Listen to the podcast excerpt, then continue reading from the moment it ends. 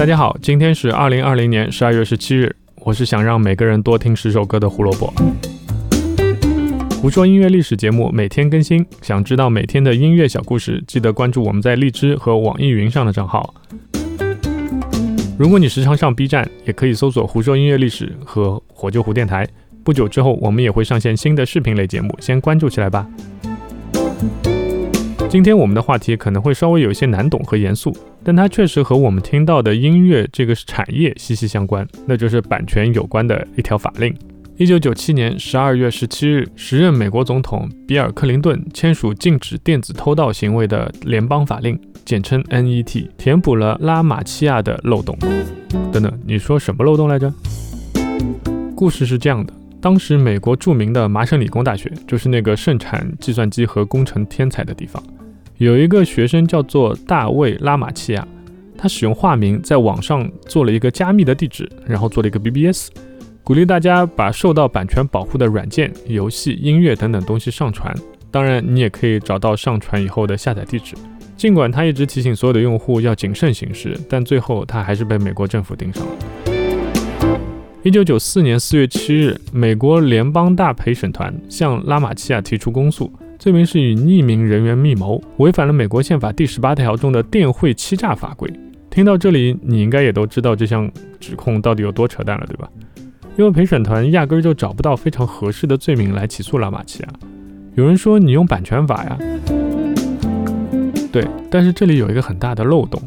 陪审团认为拉玛契亚分发这些软件和音乐是欺骗了制造商和版权商，让他们蒙受了超过一百万美元的损失。理论上到这里为止确实很适用于版权法，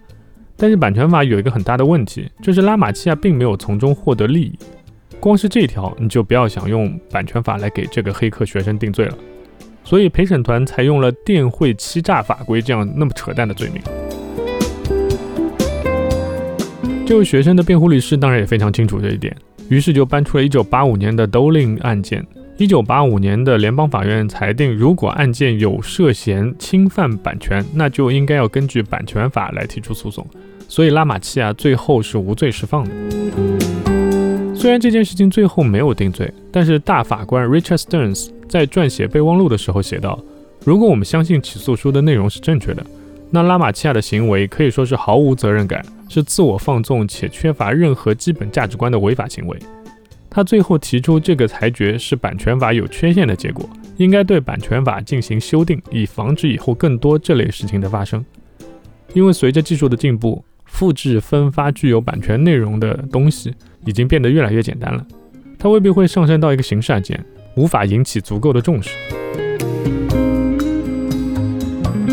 于是，1997年12月17日，美国总统克林顿签署颁布了禁止电子偷窃法令。该法令规定，侵权人在180天内制作十份以及以上，总零售价超过2500美元的一件或者是多件受版权保护的作品，即使没有任何私人收益，也将构成重罪。最高可判处五年以下有期徒刑，或者是最高二十五万美元的罚款。